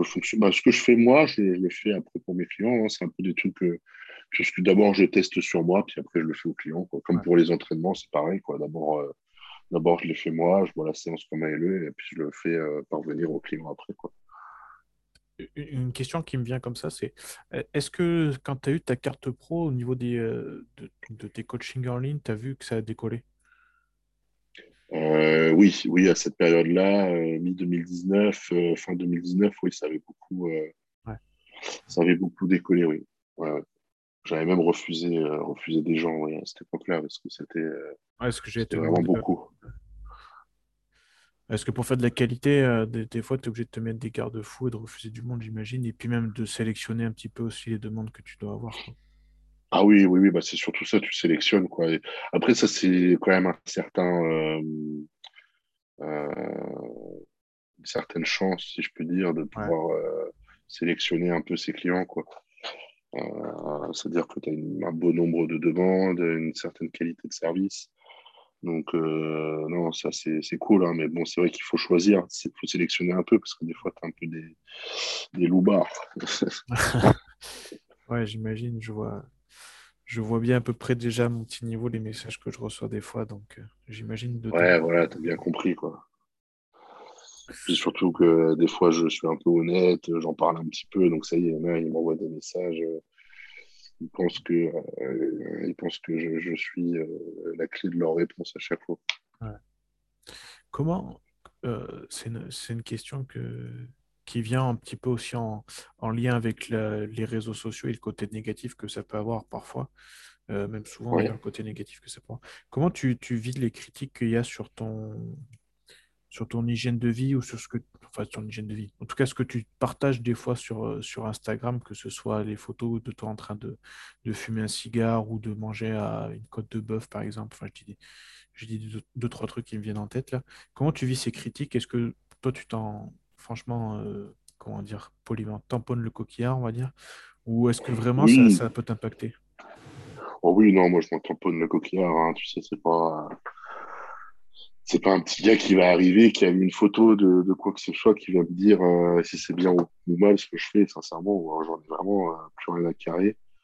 Mais même à l'époque, déjà, je ne prêtais pas beaucoup d'attention. Bon, alors j'allais répondre aux gens sur un commentaire, j'allais prendre le temps de répondre, mais Maintenant, je réponds même plus, je, supprime ou je bloque, je bloque la personne. Et puis, euh, et puis voilà, franchement, je perds plus mon Franchement, ça, c'est un truc, je perds plus mon temps, ça m'atteint pas. Et puis, je sais que ça sera de pire en pire, ou du moins qu'il y en aura toujours des cons. Donc, euh, ouais, c'est toujours, euh, c'est comme ça, hein, c'est plus rien, quoi. malheureusement, il n'y aura jamais une personne pour venir vers toi, pour essayer de comprendre ce que tu fais, pourquoi tu le fais, etc. Tu vois, ça sera toujours, malheureusement, d'un côté, d'un bord très critique, très con. Mais euh, ça, écoute, c'est comme ça, hein, surtout en France. Donc, euh. Après, en France, c'est plus dans le dos, tu vois. Donc, euh, c'est même pas des gens qui vont dire ça en face ou en commentaire. tu vas apprendre par X, Y, il a dit ça sur toi, etc. Ouais, je m'en fous. De toute façon, je sais bien que ça peut pas plaire à tout le monde. Non, non, c'est ça. Puis bon, après, de toute façon, on peut pas, comme tu dis, on peut pas plaire à tout le monde. Il y aura toujours des, des gens pour faire une remarque négative alors qu'ils sont, comme, on dit, ils ne voyaient pas la poudre au milieu de l'oreille. Hein. Mais, euh, mais après, voilà, c'est quand même. Euh, quand, quand, vous, vous êtes des athlètes qui, qui, ont une certaine renommée et qui ont une certaine, euh, comment dire, une, une vitrine publicitaire, on va dire, via les réseaux, c'est vrai que ça peut être aussi quelque part un peu reboutant pour vous et des fois un peu usant, j'imagine aussi. Quoi. Ouais, non, bah, c'est clair. Mais après, voilà, comme je te dis, il ne faut pas faire attention. Ouais. Euh, une autre question. Il y en a qui sont vraiment. Ouais, vas-y, Non, vas-y, continue. Non, mais je te disais, après, il y en a qui sont vraiment. Euh, je le vois même avec d'autres bodies, tu vois, je le vois déjà des fois avec Nico. Il y en a, ils ont vraiment cette méchanceté, quoi. Tu vois, ça, je trouve ça vraiment incroyable. Ouais, mais même c'est pour ça. Haine, euh, les, les, gens comprennent pas trop. Là, j'ai arrêté un peu de poster en français, je poste en anglais parce que parce que ça me dérange un petit peu de recevoir des messages négatifs de la part de français quand je partage sur des athlètes français. Et en, en partageant, enfin, quand je fais mes posts en anglais, j'ai beaucoup moins de commentaires comme ça. Alors, c'est pas des commentaires euh, publics en général, c'est plus en privé d'ailleurs. Mais au moins, ça m'évite ça et je trouve que ça m'évite de perdre mon temps et d'un peu d'énergie avec ce genre de personnes-là. Parce que même si, on, si oh, je perds un peu d'énergie en, rien qu'en lisant ça, je trouve. J'ai pas envie de, de, ça, quoi. Déjà à mon petit niveau, donc euh, j'imagine que vous, c'est pareil, quoi. Oui, oui, puis après en postant en français, tu seras aussi un peu limité, donc euh, tu mm. toucheras que les Français, enfin les francophones, mais puis en plus, là, à mon avis, euh, vu si tu postes en anglais, tu verras qu'il y, en a, y en a qui vont dire Ah, mais tu postes en anglais, tu postes plus en français, machin, tu vois, il y en a, ils vont te dire ça. Ah, j'ai déjà reçu ça aussi, t'inquiète. ouais, bah, tu, vois, tu, vois ça qu'en France, tu vois, mais bon. Mais, euh, mais c'est comme ça, non, mais tu fais bien, tu fais bien. Même moi, tu vois, je devrais poster qu'en français, qu'en anglais, pardon, mes, mes trucs, tu vois, mais, euh, mais bon, des fois j'oublie. Ouais, ouais, puisque c'est. Bah, on devrait pas avoir à y penser, en fait, mine de rien. C'est dommage, quoi. Ouais, c'est ça, c'est ça, tout à fait. On devrait pas y penser. Euh, du coup, au niveau de. Parce que tu as pas mal voyagé, faut... je, vais, je vais aussi pas... essayer de pas faire trop durer. Tu as pas mal voyagé ces derniers temps. Euh, même, je crois que tu avais été au Canada aussi avec, euh, avec Edgar. Oui, tout à fait. Pour toi, c'est. De, de, tout ce que tu avais vécu, en... et puis en restant lié au body, ce serait où le pays où tu as le plus kiffé le body et où est-ce que tu te verrais le plus, entre guillemets, si tu avais à vivre euh, dans un pays pour le body, ce serait où? C'est une très bonne question, ça. Ouais. bah, c'est une bonne question parce que, bah, voilà, je te l'ai dit, euh, voilà, je, je, reviens en France et après, je vais pas te cacher que ça me fait un peu chier d'être de nouveau en France, hein, même si j'aime énormément ce pays, mais malheureusement, je me sens plus très bien. Et bah, un pays où tu peux faire ton body, où tu es bien, bah, temps, je réfléchis bien. Euh, alors sincèrement, alors euh, là où j'ai eu une très bonne expérience, alors pour le body, moi je retiendrai euh, deux pays. le premier, pour moi, ça serait Bali, en, Indonésie, où tu peux faire ton body vraiment très tranquillement. Il y a vraiment tout ce qu'il faut le style de vie euh, est vraiment, vraiment super, vraiment relaxant. En fait, c'est surtout ça, quoi. Je trouve ça mhm. super relaxant. Et après, le deuxième, ça serait à Marrakech, au Maroc, où euh, il y a une énorme communauté bodybuilding. Et pareil, euh, il y a vraiment tout ce qu'il faut pour le body de A à Z. Et c'est aussi très relaxant. Tu peux avoir vraiment une vie. tu peux vivre comme un pacha là-bas. La vie est pas chère. et tu es tranquille, quoi. Tu fais ton body tu auras même des mecs là-bas, un peu comme au Koweït, pour décharger tes poids, t'aider. c'est vraiment euh, c'est un truc de fou. Donc, euh, ouais, non, là-bas là-bas aussi, tu vois. Ça serait mes deux, euh, ça serait mes deux choix, tu vois. Ok, ouais, c'est assez, assez étonnant, quelque part, mais ça se comprend après. Ouais, bah après, ce qu'on va te dire maintenant, à mon avis, ça sera plus du style Dubaï ou les États-Unis, quoi. Ah bah, je crois que Dubaï, pour les Européens, a beaucoup, beaucoup la cote. Euh, après, je pense que les Américains ou les Nord-Américains, je pense qu'ils peuvent être tiraillés maintenant avec le Canada, avec ce qui, ce qui s'est développé par euh, Dorian Hamilton et toute, euh, toute la bande. Ouais, c'est vrai. C'est vrai que le Canada, ils ont une très très grosse communauté. Hein. Mais ils ont des magnifiques athlètes. Hein. Il y a qu'à voir leurs athlètes. Ouais. quelle catégorie. Les salles à Montréal, enfin moi qui ai vécu un an à Montréal, sont, elles sont de très gros calibre. Et puis... Euh, ouais, bah moi j'ai aussi mon meilleur pote qui a vécu là-bas et puis il disait que c'était un truc de fou, hein, les salles là-bas. Euh, c'est des énormes gyms. Euh, en, plus, je crois que plus, je crois que c'est pareil, ça coûte. Peut-être peut que je dis une connerie, j'en sais rien, mais je crois que ça coûte pas cher non plus, dans les 20 dollars, 30 dollars. Ouais, enfin en tout cas, moi. Euh, en trouver quoi. À l'époque où j'y avais été, ouais, c'était pas cher. Le, le, gym de Dorian Hamilton, là, je crois qu'il a partagé les prix il n'y a pas très longtemps, c'est d'un autre niveau. Euh, oui, en, soi, l'expérience qu'il propose aussi, je pense que c'est d'un autre level.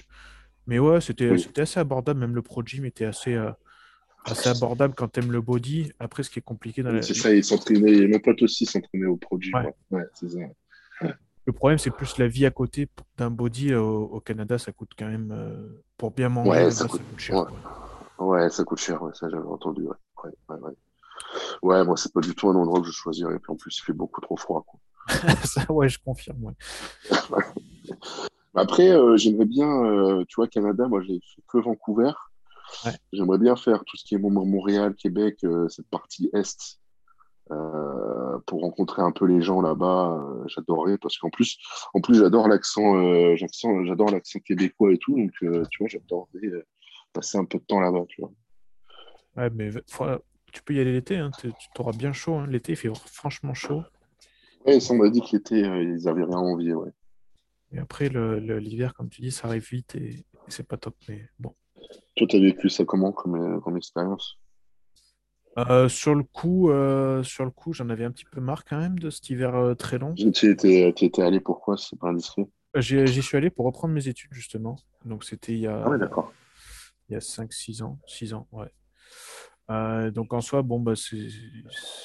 Non, sur le coup, tu, tu vois, tu- quand tu vois la neige du 27 octobre, au, je crois, quasiment. ouais, jusqu'à jusqu'à début mai, j'ai vu la neige. Ça a neigé. C'est vrai Oui, d'un- même. t'en as un petit peu quand même plein le cul, même, même, même très vite. Ouais, bah Et, euh, mais maintenant, je me dis, bon, ben, il faut que, faut que j'y retourne, quoi. Faut que j'y retourne quand, comment. Ce sera pas forcément pour y vivre, hein, mais pour, euh, pour visiter des choses que j'ai pas eu le temps de voir, pour plein de choses, tu vois. Ouais, euh, ouais, ouais, franchement, c'est très agréable, cette ville de Montréal, de toute façon, avec le côté, euh, comment dire, t'as le, t'as le Mont-Royal qui est en plein milieu de la ville, donc tu peux te déconnecter en restant tout- dans, dans la ville, c'est juste excellent. Et puis, puis il y a plein de choses à faire, à voir. euh, Ouais, c'est quand même pas mal. ouais. Puis les gens, les gens, ils ont l'air super euh, chaleureux, non? Enfin, moi, c'est un peu le- Ouais, bah l'impression que j'ai. ça dépend toujours du quartier où tu vas, ça dépend euh, de plein Ouais, de bien sûr. Mais en, en tout cas, moi, j'ai pas plus à me plaindre que ça. Après, honnêtement, j'ai trouvé les gens aux États-Unis beaucoup plus euh, avenants et beaucoup plus sympas, tu vois, Ouais, que, que vraiment à Montréal. Mais je pense que c'est pareil, c'est à Montréal, tu es dans une grande ville, tu vas plus à Québec. J'ai pas, j'ai pas eu l'occasion d'aller à Québec. Je pense qu'à ah, Québec, déjà, c'est une autre, euh, c'est, ça doit être une autre culture de ce qu'on m'avait raconté en tout cas. Les gens sont un peu plus simples peut-être qu'à Montréal, où là, c'est c'est plus une dynamique de, de grande ville, Ouais, de grande ville, ouais, ouais, c'est différent, c'est clair, c'est différent. ouais. Après, aux États-Unis, ouais, comme tu dis, ils sont plus avenants, plus accueillants, etc. Mais après, moi, je trouve ça trop, euh, justement, je trouve ça trop gentil, trop fake, en fait, si tu veux, la plupart du temps. Donc, euh, Ouais. Ah bah ouais, après. toujours, euh, toujours trouvé ça un peu, un peu bizarre. C'est vrai que quand j'étais plus jeune, j'avais toujours eu ce grand rêve des États-Unis, etc., etc. Et c'est vrai que ça s'est beaucoup Ouais. atténué ces dernières années, quoi. Bah, comme tu dis, mais après, c'est pareil, par contre, ça c'est pareil à, à, Montréal. hein, je vais te dire, euh, bah, l'ex- l'exemple parfait, c'était euh, les gens que je côtoyais en cours, c'était des amis quand j'étais avec eux en cours à, à l'université et tout. Mais par contre, une fois que la porte se fermait, on va dire, de, euh, de l'appart, ils t'oubliaient, quoi. Mais par contre, le lendemain, tu les revoyais, ou le lendemain ou la semaine d'après, tu les revoyais, c'était comme si de rien n'était. Mais euh, Ah sont, chelou. Ils sont un peu pareils aux États-Unis. hein. C'est... Quand ils te voient, c'était les meilleurs amis du monde. Et puis par contre, dès que tu as tourné le dos, c'est... ils t'oublient, quoi, les mecs. Ouais, d'accord, je vois. Ouais, ouais, ouais, bah, ça m'étonne pas, quoi. Mais enfin, je pense que c'est pas...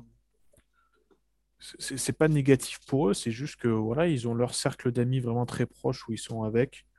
Et puis après, Oui, voilà, c'est ça. C'est oui, normal pour eux, quoi. Et dans la vie quotidienne, par contre, ils, ils sont pas négatifs avec les gens. Enfin, bon, t'en auras toujours, hein, forcément, mais ils sont avenants de base, quoi, tout simplement. Ouais, non, tout à fait.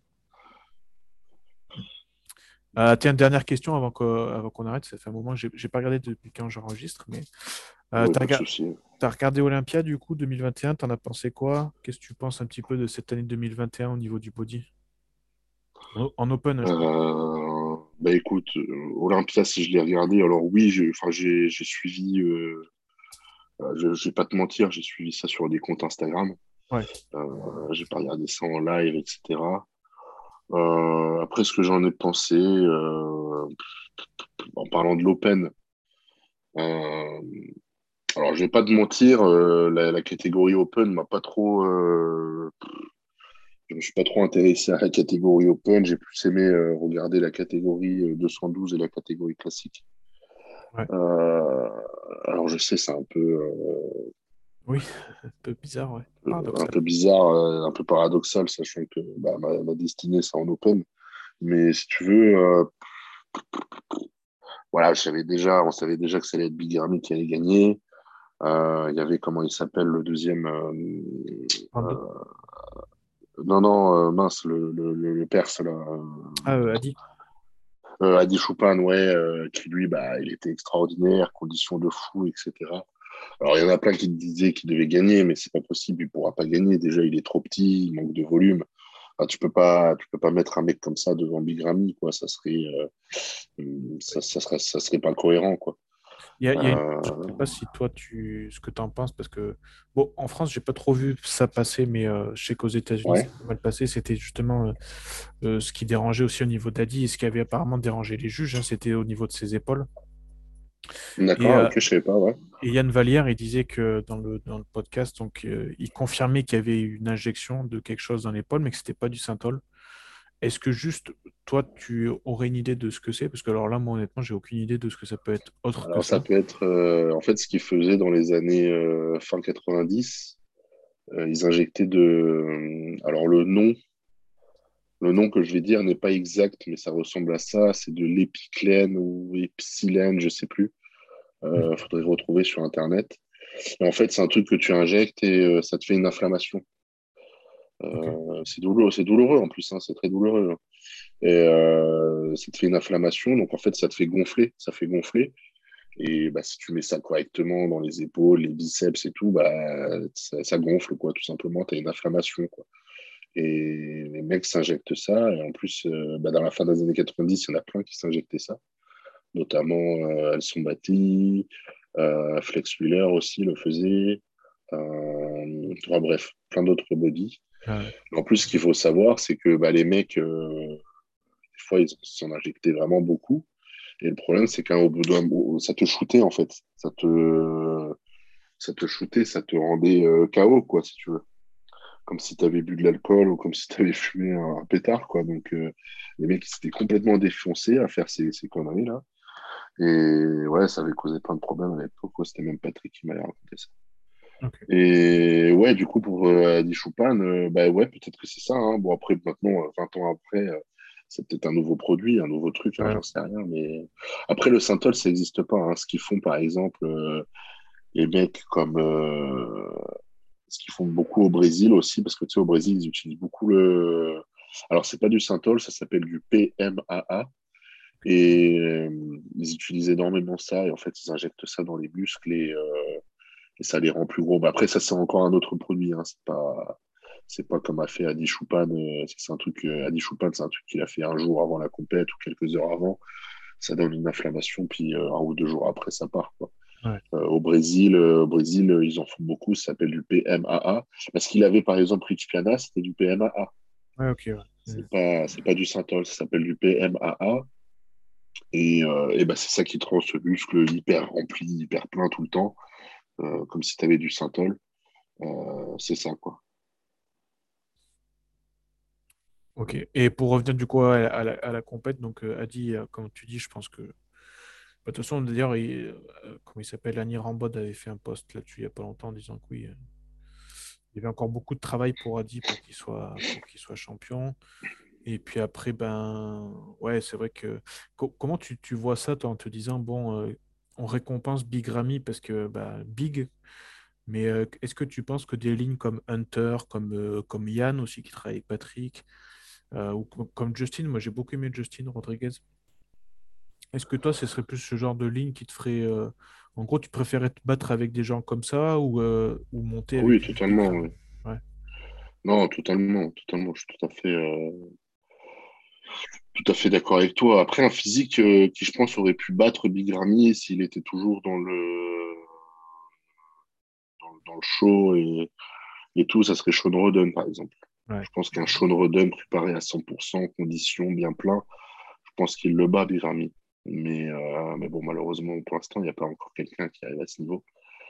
Euh, parce que même Bordon Curry, je suis désolé, mais il manque énormément de, bas du corps. Enfin, tu peux pas, il peut pas rivaliser, c'est pas possible, il est pas complet. Après, pour les autres physiques, pour des mecs comme Yann, Hunter, voilà, je pense qu'il leur faut encore un petit peu de temps pour rivaliser. Euh, je pourrais pas te dire ce qui manque à Yann, ce qui a manqué à Yann, parce que là, dans ma tête, j'ai pas de photo de lui. Euh, peut-être un poil plus de conditions, de dos, je sais pas. Euh, aussi, bah, peut-être un petit peu de volume, hein, c'est sûr, mais c'est des athlètes, il leur faut encore du temps. Je pense que je pense qu'ils viennent d'arriver à peine à. Je pense que Yann, par exemple, il vient à peine d'arriver euh, euh, au moment de sa carrière où il vient de comprendre ce qu'il faut faire pour, pour qu'il continue à progresser et pour progresser. Quoi. Là, je pense qu'il est dans un rythme depuis un an, un an et demi. Bah, depuis qu'il est avec Patrick, hein, disons la vérité. Depuis qu'il est avec Patrick, il a énormément progressé parce que je pense qu'il a compris euh, voilà, sur quoi il devait se, bouger le cul et sur quoi il devait se concentrer, etc. Et du coup, tu as quand même préféré les classiques et les 212 alors? Bah, Ça m'a plus intéressé. Bah, en fait, si tu veux, c'est que ce qui me saoule un peu en open, c'est que euh, depuis plusieurs années, c'est qu'il n'y a plus de suspense. Quoi. Ouais. Il n'y a pas de suspense, quoi. C'est pas comme à l'époque. Euh, où tu regardais euh, Phil vs Kai Green, quoi. même, si tu savais que, que Phil allait gagner, tu avais quand même cette envie de regarder ce, combat entre eux, de, voir ces deux physiques de fou, c'était incroyable. Là, en Open, bon, je t'avoue, ça m'a pas fait, euh, ça m'a pas fait rêver, quoi. Alors j'ai regardé, oui, j'ai regardé, je me suis regardé pour voir ce que faisaient euh, des athlètes comme Yann, comme James, de Patrick, regardé aussi Nick Walker, et tout ça, tu vois, c'était quand même des trucs intéressants. Mais voilà, je sais que c'était en second plan, quoi. Euh, après, en 212, euh, moi, j'attendais énormément euh, Derek. donc, ça m'a fait super plaisir qu'il ait gagné en 212. Et puis, bah, après, classique physique, bon, bah, c'est boum. Enfin, Chris qui, qui, gagne encore le titre, hein, ça ne m'étonne pas hein, après hein, quand on voit les autres. Mais voilà, c'était aussi très intéressant à regarder. Et puis, c'est vrai que j'adore les physiques quand même en classique. Ils ont vraiment des, des physiques c'est magnifique. Quoi. c'est clair. Juste euh, pour finir là-dessus, euh, quand, quand, tu dis, tu as parlé de Nick Walker, quand tu vois une progression aussi fulgurante, euh, tu en penses quoi toi de ça? Parce que bon, on, va pas se mentir, hein, c'est sujet à débat. Alors il y a le côté varice, ça c'est autre chose. Hein. Je pense que les gens confondent un petit peu d'ailleurs ça. Oui, bah ça c'est génétique. Hein. Bah, après c'est sûr qu'avec tout ce qu'il fait, tout ce qu'il prend, ça, Ouais, mais tu vois, alors par contre. Euh, améliore pas, mais. Une question là-dessus, tu vois, tu, disais sur la gynécomastie, toi, tu as, fait la démarche d'aller te faire opérer pour, pour enlever ça.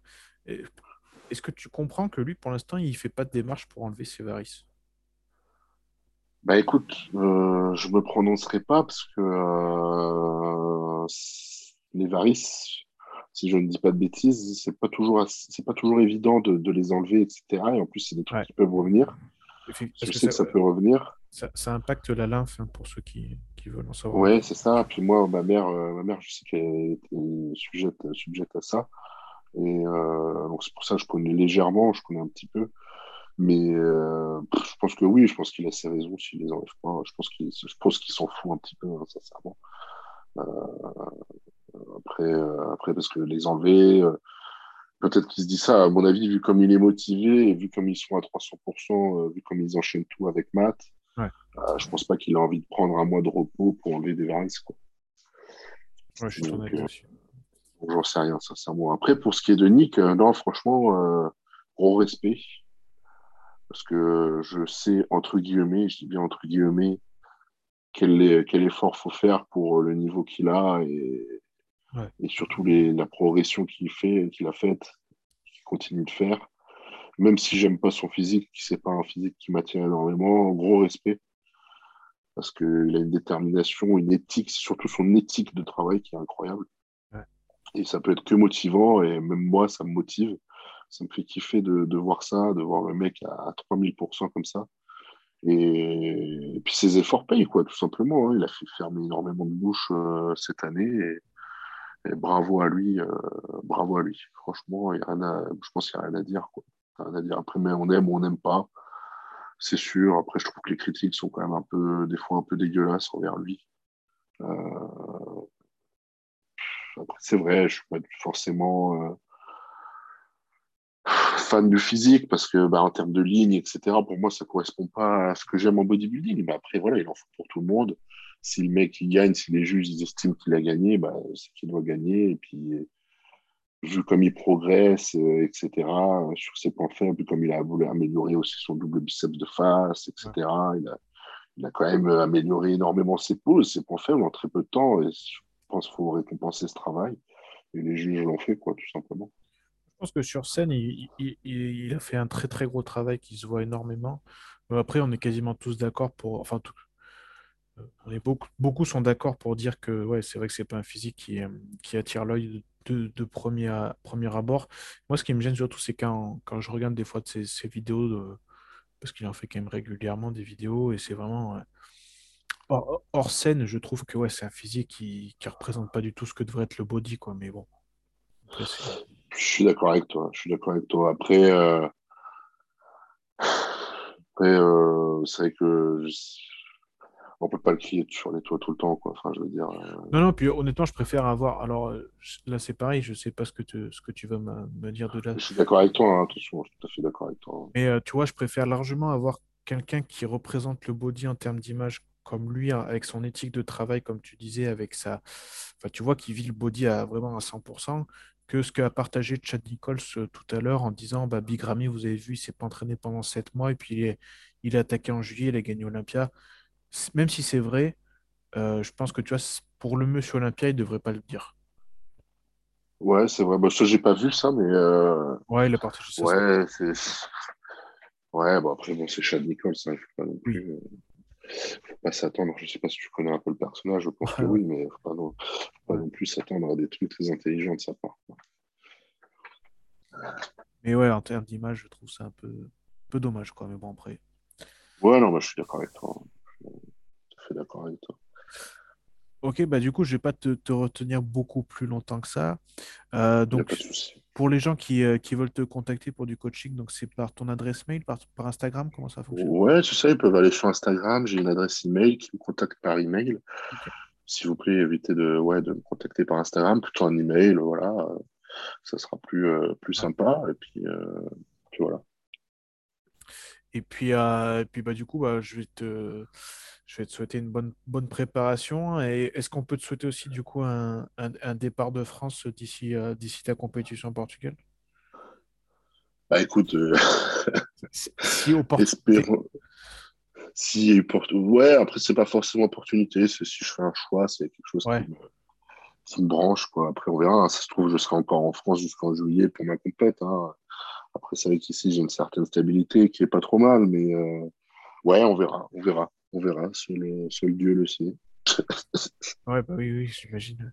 Et euh, bah, du coup, et aussi, bah, j'espère que ce qu'on en avait déjà parlé, c'était qu'on se retrouve là. Bon, Stan fait sa compétition ce week-end, mais après, ben, avec Nico et avec Stan, bah, qu'on te retrouve aussi sur le podcast, ça peut être sympa, je pense. Euh. Ah, bah, avec grand plaisir. Maintenant, j'ai encore plus le temps pour ça. Donc, euh, vous pouvez m'appeler quand vous voulez. Vous me dites une date, une heure, et puis c'est avec grand plaisir. En plus, ça fait longtemps que je n'ai pas parlé à Stan. Donc, euh, ouais, avec grand, grand plaisir. Je pense qu'il y a moyen de bien rigoler aussi. C'est ça. Bah écoute, on, on se retrouvera donc euh, là-dessus. Puis je te laisse bah, juste le mot de la fin. Euh, donc, comme je t'ai dit, bah, je, te, je, te, remercie déjà et je, te, et je te souhaite bonne continuation. Puis du coup, on se reparlera sur les, sur les podcasts, j'espère très vite. Et puis je te laisse le mot de la fin du coup. Bah, écoute, Alex, je te remercie déjà pour ton invitation ce moment qu'on a eu. C'était super sympa, des, bonnes questions, etc. J'espère surtout que ça plaira euh, bah voilà, aux auditeurs, hein, pour ceux qui vont écouter. Euh, d'ailleurs, bah, pour les personnes qui écoutent, euh, je vous remercie toutes pour, pour, votre soutien après toutes ces années. même si c'est pas forcément direct, je vous remercie. Et puis, bah, écoutez, je ferai le maximum l'année prochaine pour ma compète, hein, pour rendre au mieux. Ouais, bah, bah, surtout pour te faire plaisir toi. Et puis, euh, je pense que c'est ça aussi le principe. Oui, bien sûr. Bien mm. sûr. Mais c'est vrai qu'il y a quand même beaucoup qui me, qui me demandent souvent mes compètes, etc. Donc, je sais que les gens, ils attendent, ils attendent un, certain, un certain boulot de ma part, ce que je comprends. Et puis, bah, oui, c'est de la bienveillance quand c'est comme ça. Et c'est aussi. C'est ça, oui, de la bienveillance, ouais. C'est ça, exactement. Super. Bon, bah écoute, merci encore. Et puis, euh, je te dis donc à très vite pour un, pour un podcast avec euh, Stan et, Nico, du coup. Merci, Alex. On fait comme ça. Je te remercie. Bye. Ciao, ciao.